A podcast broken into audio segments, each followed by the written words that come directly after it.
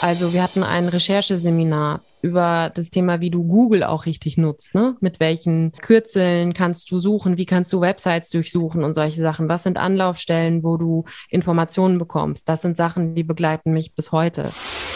Also das Schöne ist daran, wir sind äh, nicht nach oben gebunden an eine maximale Anzahl von Bewerberinnen und Bewerbern. Das heißt, wir können tatsächlich nach Qualität gehen und wir können, wenn wir, sagen wir mal, 30 hervorragende Bewerberinnen und Bewerber haben, dann könnten wir die aufnehmen. Und es war natürlich auch nochmal für meinen Hinterkopf was anderes, dass ich nicht die Hälfte des Geldes, was ich im Monat bekomme, wieder zurückzahlen muss, sondern ich habe ein Stipendium bekommen. Ich kann mich voll auf meine Ausbildung fokussieren und starte dann nicht mit einem hohen Schuldenberg nach dem Studium. Medienwerkstatt Bonn. Podcast. Hey und herzlich willkommen zu einer Spezialfolge von Dein Weg in die Medien. Ich freue mich, dass ihr heute wieder mit dabei seid. Wie ihr in unseren Podcast-Folgen raushört, gibt es ja nicht den einen Weg in die Medien und den Journalismus, sondern ganz viele verschiedene. Heute wollen wir uns mal einen ganz besonderen Weg in die Medien anschauen, der sehr organisiert und fundiert verläuft und einem auch dazu verhelfen kann, direkt nach der Uni beruflich loszulegen. Man bekommt einiges, aber man muss auch sehr viel geben. Wir sprechen heute über die journalistische Nachwuchsförderung, kurz JONA, von der Konrad-Adenauer-Stiftung. Dazu habe ich auch heute gleich sogar zwei Gäste eingeladen. Zum einen Felix Franke, Referent bei der JONA und Rahel Klein, Absolventin der JONA, freie Moderatorin, Autorin und Podcasterin, zum Beispiel bei Deutschlandfunk Nova. Mit ihr habe ich im vergangenen Jahr auch bereits eine Folge über ihren Weg in die Medien aufgenommen. Hört da also unbedingt rein, wenn ihr wissen wollt, wie es für Rahel nach ihrem Stipendium weiterging. Wir schauen uns heute das Programm der journalistischen Nachwuchsförderung mal ganz genau an und sprechen außerdem über die Bewerbungsbedingungen, denn am 15. Juli endet die Bewerbungsphase für die nächsten Stipendien. Ja, hallo liebe Rahel, hallo lieber Felix. Ich freue mich, dass ihr heute mit dabei seid und dass wir heute über die journalistische Nachwuchsförderung sprechen. Also erstmal, Felix, äh, starten wir doch mit dir. Wer steht hinter der Konrad-Adenauer-Stiftung? Vielleicht kannst du das mal kurz erklären.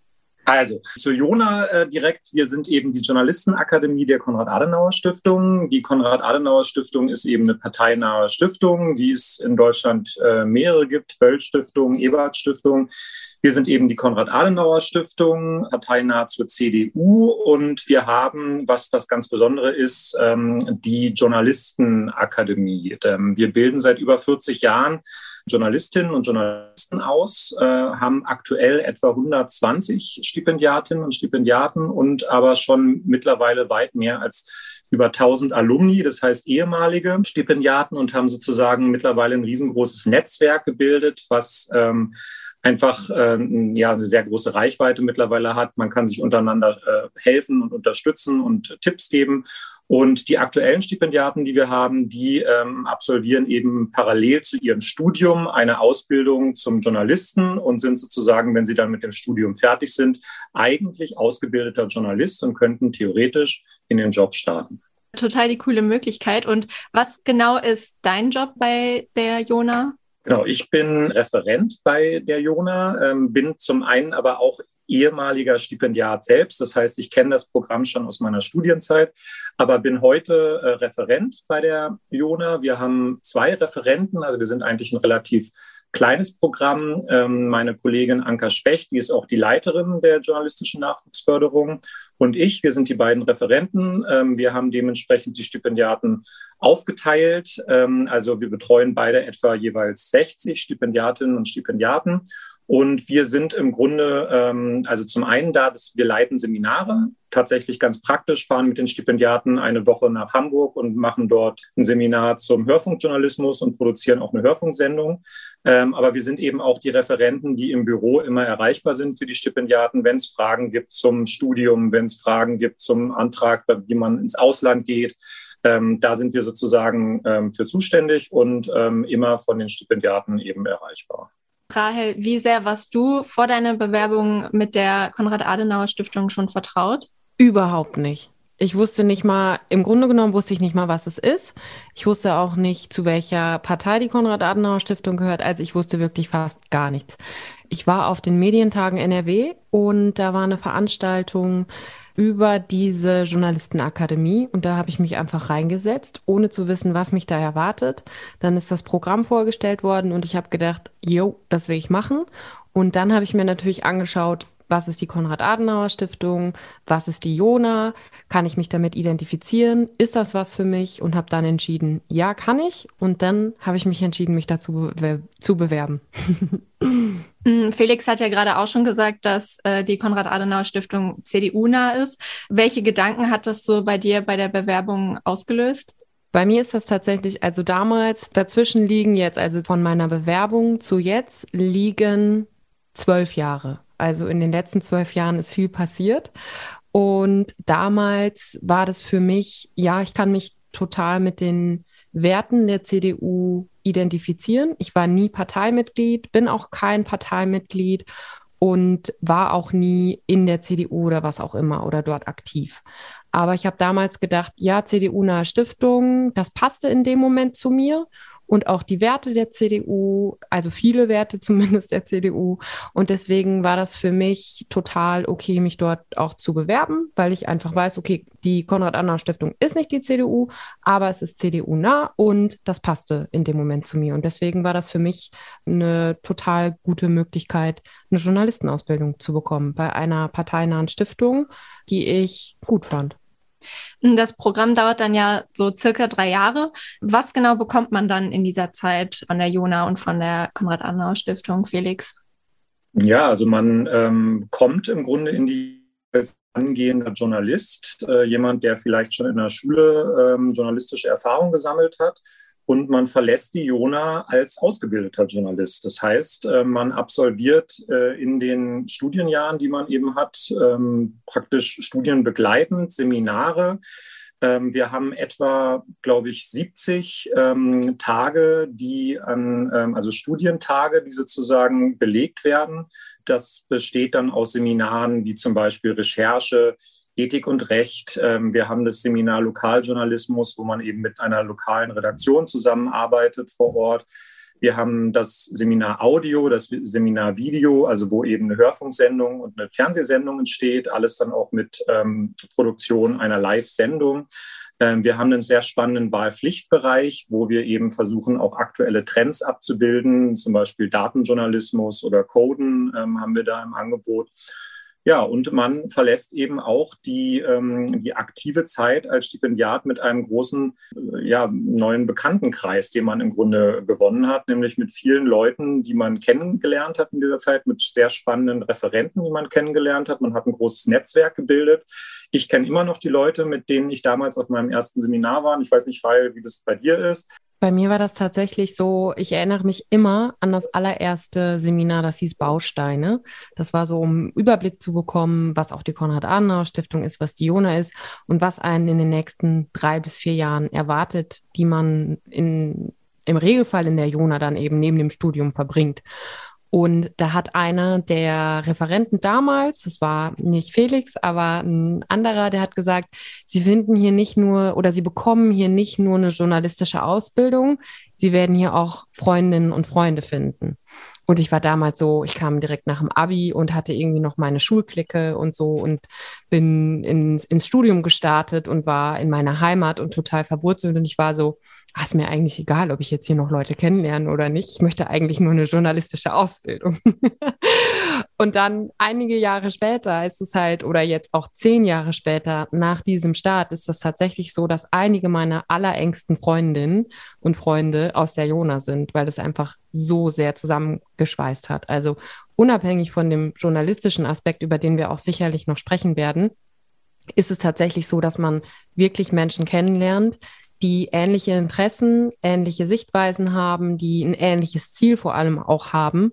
Und es schweißt unglaublich zusammen. Und da bilden sich wirklich bei vielen, sicherlich auch nicht bei allen, aber bei mir haben sich da einfach ganz, ganz enge Freundschaften ge gebildet, für die ich unglaublich dankbar bin. Das ist auch tatsächlich, wenn wir, ähm, wir haben ja einmal im Jahr haben wir Jahrestreffen, dann haben wir also auch ein Treffen äh, mit den Altstipendiaten. Und das ist tatsächlich immer so wieder ein bisschen so wie eine Familienzusammenkunft, wenn man sich dann auch mal vielleicht ein Jahr nicht gesehen hat oder jetzt während Corona ja sowieso nicht viel stattgefunden hat. Ähm, das ist immer schon wirklich sehr ähm, ja, sehr, sehr rührend teilweise, wenn man dann wieder zusammenkommt und merkt, da ist einfach was, was einen verbindet äh, über die Zeit. Und ähm, das ist äh, eine Sache, die möchte ich auf jeden Fall auch nicht missen. Und es gibt auch einige Jona-Paare. Also es finden sich nicht nur Freundschaften fürs Leben, sondern auch Paare fürs Leben. Da gibt es einige, die sich in der Jona kennengelernt haben. Und äh, Rahel, was hat das für dich denn konkret für deine Studiumsorganisation bedeutet, dass du ja in den Semesterferien Seminare gemacht hast und ja auch noch nebenbei frei gearbeitet hast. Du hast ja auch Geisteswissenschaften studiert und äh, im Bachelor-Master-System hat man ja dann nicht wirklich frei in den Semesterferien. Nee, also das muss man sich schon überlegen, dass das schon auch ein toughes Programm ist, ne? Dann in den drei, vier Jahren. Ich glaube auch, dass das auch nochmal davon abhängig ist, was man studiert. Also wenn du Jura studierst oder Medizin, ist das sicherlich nochmal eine andere Nummer, wenn du die Jona parallel machst. Wenn du wie ich Sozialwissenschaften, Politikwissenschaften studierst, dann hast du in den Semesterferien auch in der Regel, dass du Hausarbeiten schreiben musst. Aber du kannst dir das auch ganz gut einteilen. Und für mich war das schon so, ja, das war viel, aber ich habe das nicht als zu viel empfunden. Also ich habe schon, ich habe ganz normal studiert und dann in den Semesterferien eben Hausarbeiten geschrieben und dann natürlich das mir aber auch so gelegt, dass ich dann in vielleicht Semesterferien, in denen ich weniger Hausarbeiten schreiben musste, ein Praktikum gemacht habe und auch während des Studiums parallel frei gearbeitet habe. Und ich habe dann meistens, ich habe für die Kulturredaktion meiner Lokalzeitung, wo ich aufgewachsen bin, geschrieben. Da war ich dann ähm, am Wochenende auf Konzerten und habe die Artikel sonntags morgens ähm, fertig geschrieben und eingereicht. Und das ging dann. Also das ist schon natürlich nochmal zusätzlich zum Studium eine Mehraufgabe, aber ich fand das für mich persönlich auf jeden Fall machbar. Und du hast dann ja auch in mehreren Redaktionen dann ja gearbeitet, hast ja auch Praktika gemacht. Äh, musstest du dich um die Praktika selber kümmern oder hat äh, die Jona da irgendwie vermittelt? Also ich habe mich darum selber gekümmert, aber die Jona hat auch vermittelt, also beides. Okay. Also ich habe schon, es gab Praktika, die ich auf jeden Fall machen wollte, beispielsweise bei meiner Lokalredaktion in der Heimat, da habe ich, da habe ich mich selber drum gekümmert. Aber es gab dann auch Praktikantenstellen, beispielsweise das ZDF in Wiesbaden. Das hat geleitet ein ehemaliger Journalist, der da Redaktionsleiter ist. Und da war das dann schon so, hier, ich würde gern beim ZDF ein Praktikum machen. Okay, alles klar, Landesstudio Hessen. Ähm, wir kennen den, ruf den doch mal an oder schreib ihm eine Mail. Sagt ihm, du kommst aus der Jona. Und das ist dann schon wirklich dieses Netzwerk, was man durch die Jona bekommt, das ist nicht zu unterschätzen, sowohl für Praktika als auch für freie Mitarbeiten weil die Kontakte einfach wirklich komplett quergestreut in sämtliche Medienbereiche hineinreichen. Also es ist schon eine sehr, sehr gute Unterstützung auf jeden Fall. Also würdest du schon so sagen, dass dein Stipendium dir bei den Bewerbungen schon in die Karten gespielt hat? Voll. Und ich habe das früher, ich fand also so Vitamin B oder über Kontakte zu gehen, fand ich total ätzend und habe ich für mich eigentlich früher ausgeschlossen. Ähm, aber in der Jona eingebettet war das halt durchaus so, du machst halt in dem ersten Seminar quasi so einen Dreijahresplan, ne? Und du guckst, was kannst du für Praktika machen, wann machst du was irgendwie und dann bekommst du einfach Unterstützung. Und deswegen musst du dich trotzdem da natürlich bewerben und mhm. musst trotzdem selber deine Leistung bringen und das umsetzen. Aber überhaupt einen Fuß in eine Tür zu bekommen, in die du sonst vielleicht gar keinen Fuß reinkriegen würdest, weil das System sehr undurchlässig sein kann, war durch die Jona deutlich einfacher. Und welche Redaktionen konntest du dann so kennenlernen in deiner Zeit bei der Jona? Ich war beim ZDF äh, Landesstudio Hessen in Wiesbaden. Das war eine sehr coole Zeit. Das war auch während der Weltmeisterschaft. Da war ich in Frankfurt einmal im Stadion bei einem Spiel, bei einem, als Deutschland 6 oder 7 zu 0 gegen Brasilien, glaube ich, gewonnen hat. Oh, ja. Das war unglaublich cool. Ähm, da habe ich sogar ins, ins ZDF heute Journal abends geschafft, weil ich Umfragen gemacht habe. Da war ich kurz im Bild zu sehen. das war eine sehr gute Zeit. Ich habe beim WDR in Bonn habe ich ein Praktikum gemacht und dann habe ich bei der Welt am Sonntag in Berlin habe ich auch ein Praktikum gemacht im Politikressort. Und das war nicht immer durch die Jona vermittelt, aber ZDF war auf jeden Fall, hat durchaus sehr stark geholfen. Und man bekommt auch einfach eine andere Sicherheit und ein anderes Selbstbewusstsein, ne? wenn man irgendwie sagen kann, ich mache gerade parallel eine Journalistenausbildung, muss in dem Zusammenhang Praktikum machen. Das allein hilft halt auch schon durchaus. Und dann habe ich bei äh, Deutschlandfunk Nova, wo ich heutzutage moderiere und Podcast produziere, da habe ich mein allerletztes Praktikum gemacht, damals vor sechs Jahren, glaube ich jetzt. Und da arbeite ich halt heute. Und jetzt bald endet ja die aktuelle Bewerbungsrunde. Die, der Bewerbungsschluss ist am 15. Juli. Wann würde es dann losgehen mit der neuen Runde? Also wann starten dann die ersten Seminare? Ja, also das erste Seminar ähm, für die neuen Stipendiaten ist immer im Dezember. Mhm. Und eine Rückmeldung gibt es dann ähm, meistens ja gegen ja im Oktober meistens, ähm, ob das sozusagen final geklappt hat. Nach der äh, Bewerbung am 15. Juli ist es ja so, dass sozusagen dann die Bewerbungen erstmal gesichtet werden. Dann findet eine Auswahltagung statt, also ein Wochenende, wo eben die Bewerberinnen äh, und Bewerber laden werden und danach findet dann die finale Entscheidung statt, ob man eben dabei ist und es zieht sich etwas hin. Und für das Seminarprogramm sollte man ja auch mobil sein, oder? Also die Angebote, die Seminarangebote sind in ganz Deutschland.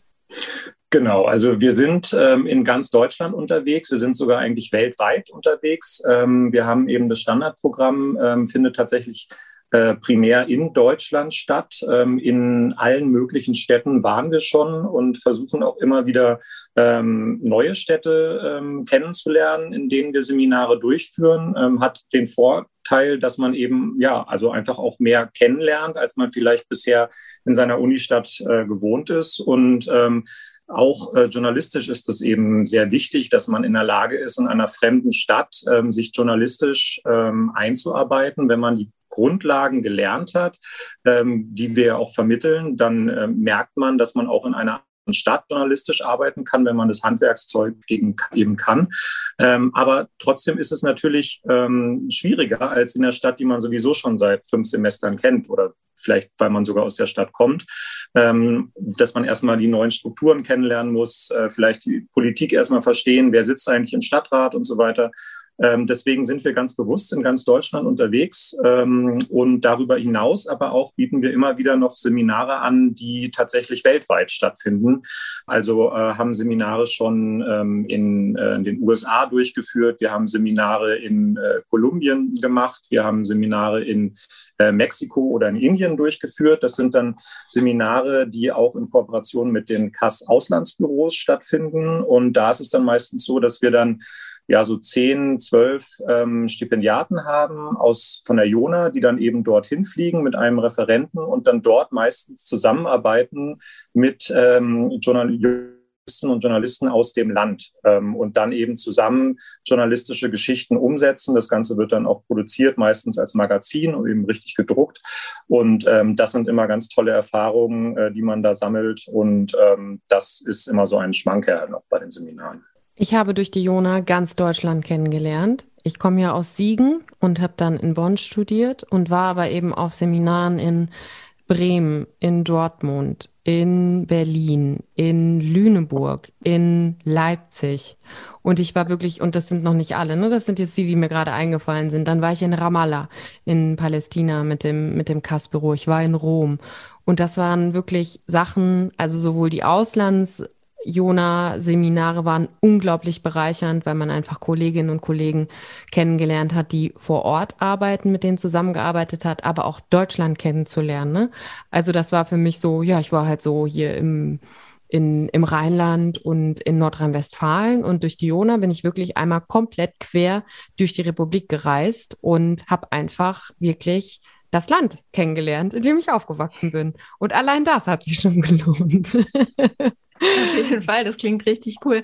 Ähm, Rahel, wie war das denn damals? Also deine Perspektive hat sich ja von Seminar zu Seminar ja weiterentwickelt. War dir dann irgendwann so klar, in welche Richtung du äh, im Journalismus möchtest? Oder hast du auch irgendwie gemerkt, so, boah, das will ich gar nicht machen? Nee, bei mir war das tatsächlich so, dass sich das immer weiter fokussiert hat. Also ich habe schon gemerkt, dass ich Radio sehr, sehr gerne mache und auch auf den Radioseminaren und dann auch eine Radioakademie in Berlin noch besucht. Und das fand ich total cool. Das hat mir sehr, sehr viel Spaß gemacht. Einmal durfte ich dann auch während des Seminars eine Sendung moderieren. Und da habe ich schon gemerkt, ja, so in die Richtung Radio geht's schon. Also Fernsehen finde ich auch ganz spannend, aber Radio finde ich eigentlich mega cool. Und dann hat sich so im Laufe der ein, zwei, drei Jahre schon rauskristallisiert, okay, ich würde gerne Radiomoderatorin werden und habe dann da auch drauf hingearbeitet. Also habe mir dann auch noch mehr, habe mir dann eben mein letztes Praktikum bei einem Radiosender gesucht und habe da wirklich versucht, das sehr gezielt dann auch zu machen. Und in der Schule lernt man ja auch sehr viel, was man dann auch später wieder vergisst ein bisschen. Äh, wie mhm. war das bei den Seminaren so? Was hast du irgendwie mitgenommen, was für dich heute im journalistischen Alltag noch wichtig ist?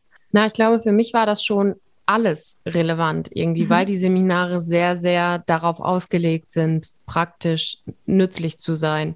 Also wir hatten ein Rechercheseminar über das Thema, wie du Google auch richtig nutzt, ne? Mit welchen äh, Kürzeln kannst du suchen, wie kannst du Websites durchsuchen und solche Sachen. Was sind Anlaufstellen, wo du Informationen bekommst? Das sind Sachen, die begleiten mich bis heute. Ähm, eins der ersten Seminare war Einführung in Lokaljournalismus mit Radio und Print.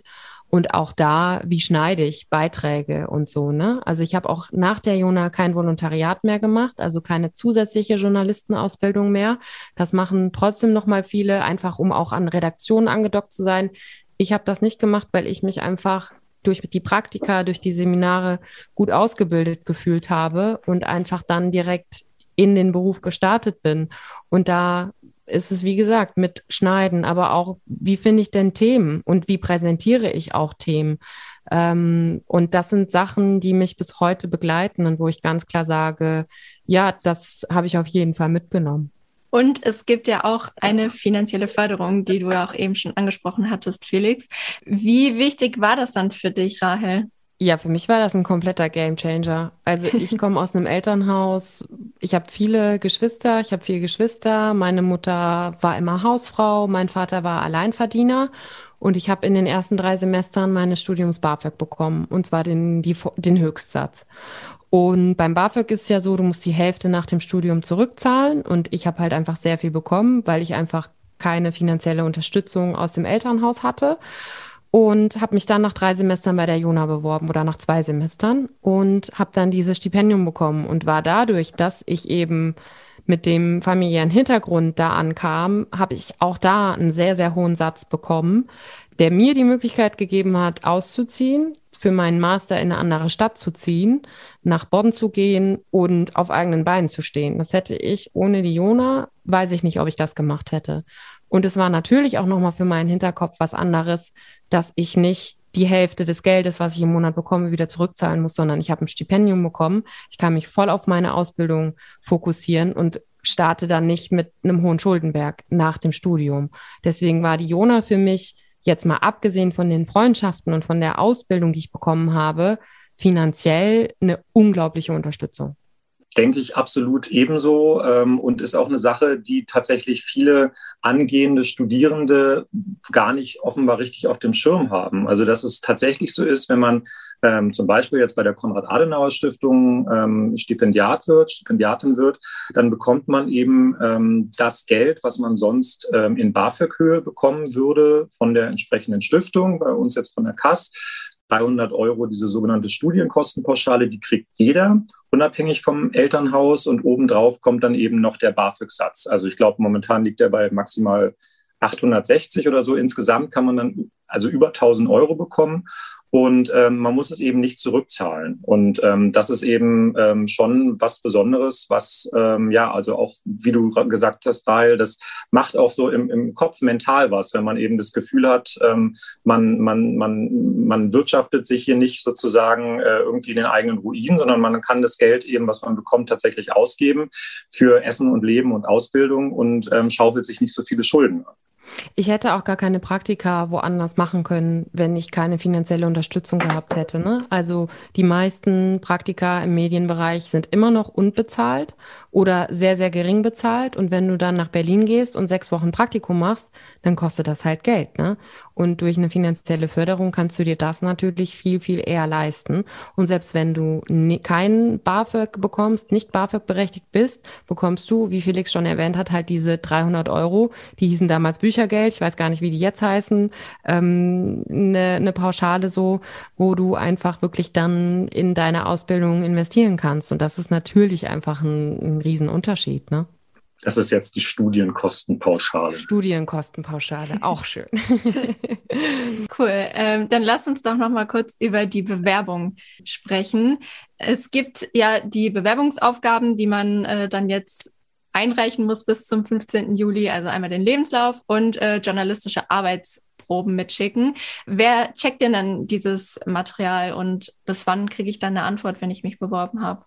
Also das checken ähm, zum einen Anker Specht und ich, ähm, also die Referenten, ähm, dann aber auch ähm, drei oder vier haben wir momentan, ähm, also äh, ehemalige Stipendiatinnen und Stipendiaten, die mittlerweile äh, Redakteure und Redakteurinnen sind in verschiedenen ähm, Medienhäusern. Die fragen wir äh, regelmäßig an, dass sie sozusagen uns unterstützen, Bewerbungen sichten und ihre Empfehlung eben auch dazu dann geben.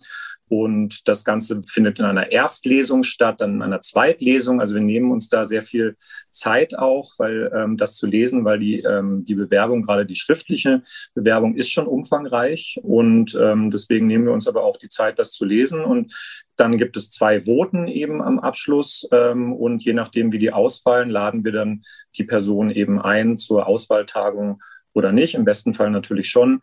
Ähm, Rückmeldung gibt es dann, glaube ich, meistens so Ende August, Mitte August ungefähr. Und wie viele Bewerbungen bekommt ihr dann so pro Jahr und wie viele davon nehmt ihr dann? Also das Schöne ist daran, ähm, wir sind äh, nicht nach oben ähm, gebunden an eine maximale Anzahl von Bewerberinnen und Bewerber. Das heißt, wir können tatsächlich nach Qualität gehen und wir können, ähm, wenn wir, sagen wir mal, 30 hervorragende Bewerberinnen und Bewerber haben, dann könnten wir die aufnehmen. Die reine Statistik zeigt, äh, wenn man jetzt mal die letzten zehn Jahre zurückblickt, dass es meistens sich so um die 20 bis 25 ähm, neue Stipendiaten wir eben pro Jahr haben. Und äh, das hat sich sozusagen so in den letzten Jahren eigentlich ähm, immer auf dem Level ungefähr eingependelt. Wenn man dann in der ersten Runde dann weitergekommen ist, dann kommt man zu einem Auswahlverfahren. Was passiert da genau?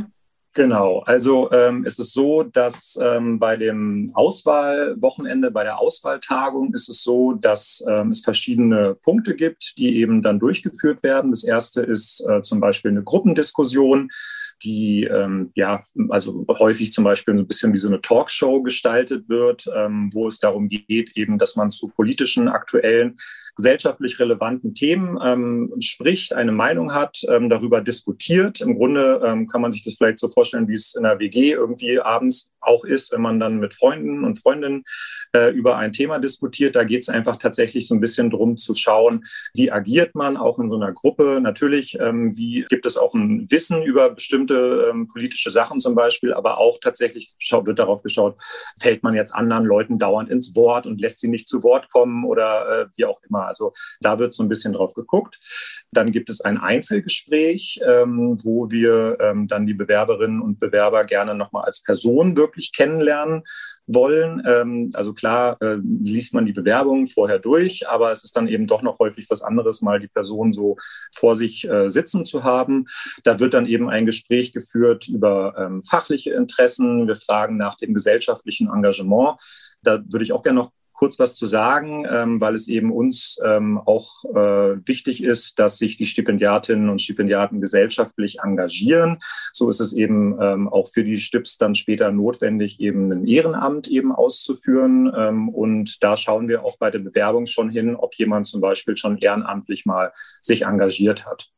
Das dritte dann bei der ähm, Auswahltagung ist dann die journalistische Zusatzaufgabe, so heißt es. Ähm, ja, das kann sein, dass man zum Beispiel einen Kommentar schreiben muss. Es kann sein, dass es äh, vielleicht um eine Glosse geht ähm, oder um einen kurzen Artikel, den man schreibt. Ähm, das variiert eben von Jahr zu Jahr.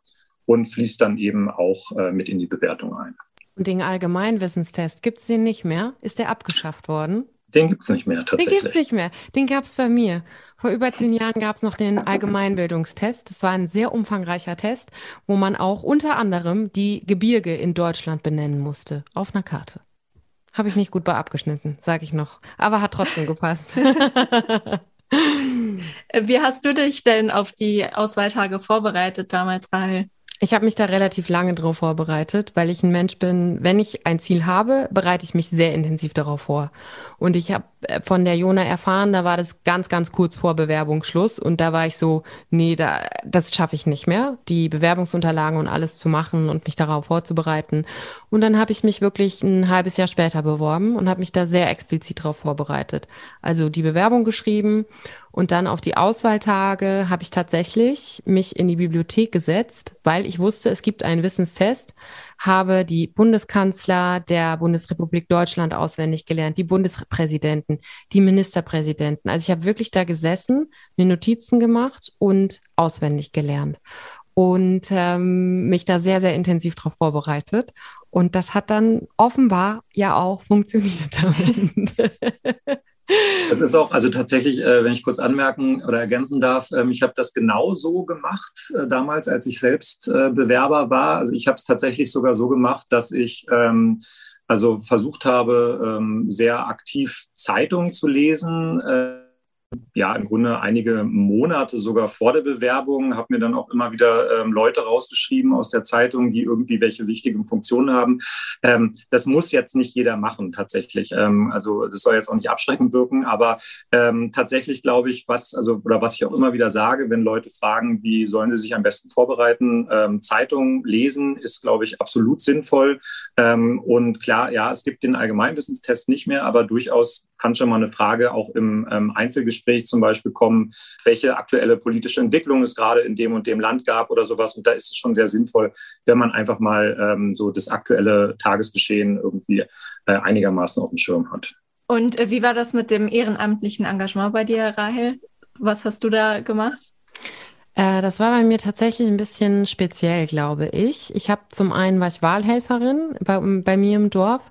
Dann habe ich bei einem Projekt mitgemacht, was jetzt nicht ehrenamtliches Engagement war, sondern eher so ein Uni-Projekt, wo wir UN-Konferenzen simuliert haben und ich da versucht habe, zusätzlich noch mich weiterzubilden. Und dann hatte ich eine sehr individuelle Sache, dass ich gesagt habe, ich suche mir kein zusätzliches Ehrenamt in dem Sinne, dass ich jetzt noch ins Altenheim gehe oder was auch immer, weil wir damals die Situation hatten, dass wir meine Großeltern als Familie gepflegt haben, die bei uns nebenan gewohnt haben und ich da einfach sehr, sehr stark familiär eingebunden war und das war auch absolut ähm, anerkannt so und deswegen war das für mich eine ganz bewusste Entscheidung, mich darauf zu fokussieren und ähm, das war immer voll okay.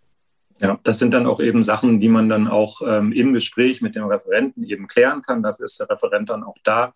Ähm, die äh, Jona ähm, steht tatsächlich für christlich-demokratische Werte. Also uns sind ähm, solche Sachen tatsächlich auch wichtig, äh, wie ähm, Verantwortung. Deswegen haben wir eben Seminare, wo wir die Recherchekompetenz stärken. Wir haben Seminare ähm, äh, zum Thema Ethik und Recht. Ähm, Sachen wie Respekt und Toleranz ähm, versuchen wir auch im Journalismus äh, zu vermitteln, sei es ein fairer Umgang mit Protagonistinnen und Protagonisten, wertschätzender Austausch mit anderen, ähm, Vertrauen ist uns auch wichtig, äh, auch Vertrauen in den Journalismus ähm, wollen wir gerne auch äh, der Gesellschaft tatsächlich wieder zurückgeben, weil es häufig doch leider so scheint, als ob viele Leute so ein bisschen den, den Glauben auch an ähm, guten Journalismus verloren haben oder nicht so wertschätzen, wie sie ihn eigentlich wertschätzen müssten.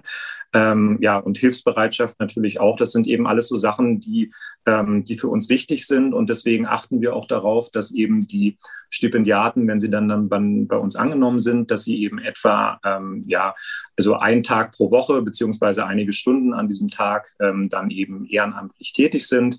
Und das kann die Pflege in der eigenen Familie sein, das kann aber auch das Altersheim um die Ecke sein oder äh, Unterstützung für Menschen, die geflüchtet sind.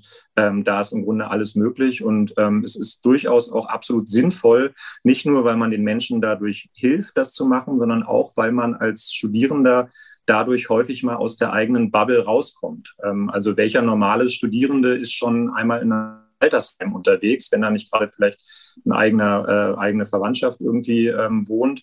Und äh, eine Sache zum Beispiel, die mich äh, berührt hat, die ich ganz toll fand, war eine Stipendiatin, die mir jetzt neulich erzählt hat, sie hat jetzt im Altersheim bei sich um die Ecke einen äh, Malkurs angeboten. Und äh, mittlerweile ist der Kurs halt, hat eine Warteliste von irgendwie 15 Leuten oder so, weil ähm, die ganzen Senioren äh, das total toll finden, dass sie eben einmal in die Woche kommt und denen eben mit denen eben Bilder malt und Maltechniken denen beibringt und ähm, sowas, ähm, da freuen wir uns immer sehr drüber. Ja, das klingt wahnsinnig schön. Ähm, und wie lief das dann mit der Zusage? Rahel, hast du dann einfach irgendwie einen Brief nach Hause gekriegt oder hat man dir auch irgendwie ausführlicher erklärt, warum man jetzt gerade dich genommen hat? Ich habe bei mir zu Hause auf der Treppe gesessen. Ich war 20 oder 21, habe noch bei meinen Eltern gewohnt und habe auf der Treppe gesessen und dann kam, war die Post gekommen und ich habe, es war ein A4-Umschlag, also ich weiß die Situation noch genau und es war so ein A4-Umschlag und ich habe den aufgemacht und dann stand da äh, drin, dass ich genommen bin. Und dass ich, also stand jetzt keine persönliche Begründung, sondern dass meine Bewerbung erfolgreich war und ich ähm, bei der journalistischen Nachwuchsförderung eine Zusage bekommen habe. Und das war natürlich ein sehr, sehr schöner Tag und ein sehr, sehr schönes Gefühl, als ich da auf der Treppe saß. Das war kurz vor einer New York-Reise, die ich mit der Uni gemacht habe, im Rahmen von diesem Model United Nations Projekt, wo wir UN-Konferenzen simuliert haben. Und es war kurz vor dieser Reise, wo ich ohnehin extrem aufgeregt war und was total crazy war. Und dann kam aber diese Zusage und ich war so, ach ja, das Leben ist schön. das glaube ich. Ähm, du arbeitest im Moment ja auch ähm, vor allem für Deutschlandfunk Nova, das hattest du ja auch schon erzählt. Und du hast auch gerade den Kurt Magnus Journalistenpreis verliehen bekommen, unter anderem für eine Interviewreihe, die bei Deutschlandfunk Nova vor großen Wahlen läuft. Ich würde nie heißt die. Hm, wie gehst du persönlich damit um, wenn die Gesprächspartner der verschiedenen Parteien dich vielleicht äh, persönlich verorten, weil die denken, okay, die ist Stipendiatin der KAS, die wählt bestimmt die CDU? Also die Konrad-Adenauer-Stiftung, die KAS, die Jona, die steht natürlich immer in meinem Lebenslauf drin und das ist auch vollkommen in Ordnung und ich stehe da auch absolut zu. Ich habe ganz am Anfang gesagt, dass mich das damals, dass das alles gut zu mir gepasst hat und dass zwölf Jahre auch um sind und ich blicke heute anders beispielsweise auf die CDU als vor zehn, elf, zwölf Jahren und habe mich persönlich da und auch meine politische Einstellung stark verändert, glaube ich, oder sagen wir, sie hat sich entwickelt, aber auch die CDU hat sich entwickelt. Und ich glaube, dass es zwei Sachen wichtig sind, dass man, wenn man die Jona macht, man muss nicht in der CDU sein und man muss auch die CDU nicht in allem toll finden. Ich glaube aber auch, dass man ähm, sich durchaus damit zumindest mit vielen Werten identifizieren sollte. Und dass wenn man weiß ich nicht, eigentlich zur Rosa-Luxemburg-Stiftung möchte, ähm, die eine linksnahe Stiftung ist, dann ist man vielleicht in der Kass und in der Jona nicht ganz richtig. Das, glaube ich, sollte man sich durchaus auch bewusst machen und damit sich das auch überlegen. Und auf der anderen Seite ist es aber so, die Kass ist nicht die CDU und die Jona ist nicht die CDU. Und ich habe in der Jona in meiner Ausbildung nie das Gefühl gehabt, ich werde irgendwo hingedrängt oder ich muss jetzt CDU wählen oder was weiß ich machen, mich für die CDU engagieren. Dieses Gefühl hatte ich nie und das ist mir auch wichtig. Und das ist auch etwas, wo ich sage, ähm, dass, dass das auch wichtig ist, dass das auch so, so ist, finde ich, oder, oder so bleibt. Und deswegen bin ich damit total cool, wenn mich, wenn ich Menschen äh, interviewe, die von der AfD sind, die von der FDP sind, die von den Linken sind, weil ich weiß, ich bin unabhängig. Ich bin in keiner Partei Mitglied. Ich stehe keiner Partei explizit nahe. Ja, ich wähle alle vier Jahre oder auch alle fünf Jahre bei Landtagswahlen, aber ich bin in keiner Partei Mitglied und ich habe in meiner journalistischen, in meinem journalistischen Anspruch bin ich, ist völlig egal, was ich wähle oder wo ich mal in einer Stiftung war oder was auch immer, sondern da bin ich, glaube ich, professionell genug, das wirklich außen vor zu lassen, sondern ich vertrete meine persönlichen Werte, ich vertrete demokratische Werte und deswegen ist das vollkommen in Ordnung. Und wenn dir da jemand natürlich ans Bein pissen will, sage ich mal, ne, und in deinen Lebenslauf guckt und sagt, du warst in der Kass, du bist doch ein CDU-Mädchen, dann sollen die das denken, aber ich weiß ja, dass das nicht so ist. Und deswegen ist mir das auch egal dann. Ähm, und da kann ich sehr gut mit umgehen, glaube ich. Und jetzt so ganz unterm Strich, würdest du dich heute nochmal bei der Jona bewerben, wenn du könntest? Ja, auf jeden Fall. Also die Jona hat mir einfach eine unglaublich gute Ausbildung ermöglicht. Ich habe unglaublich tolle Menschen kennengelernt und für mich hat das mein Leben sehr, sehr positiv verändert, kann ich nicht anders sagen. Sehr cool. Dann hoffe ich, äh, dass die Hörerinnen und Hörer, die uns jetzt zugehört haben, auch Lust bekommen haben, sich zu bewerben. Vielen Dank euch beiden, dass ihr heute da wart und äh, ja, dass wir quatschen konnten. Sehr, sehr, sehr gerne. gerne. Wenn ihr jetzt Interesse an einer Bewerbung bei der journalistischen Nachwuchsförderung habt, dann schaut doch unbedingt mal in den Show Notes vorbei. Da haben wir euch alle wichtigen Links und Informationen zusammengefasst. Folgt uns auch unbedingt auf Instagram unter Dein Weg in die Medien, denn da findet ihr ganz bald alle Informationen zum neuen Workshop-Programm für die zweite Hälfte von 2022. Vielen Dank fürs Zuhören. Hinterlasst auch gerne eine positive Bewertung, wenn euch die Folge gefallen hat. Und dann hören wir uns beim nächsten Mal wieder. Tschüss. Medienwerkstatt Bonn.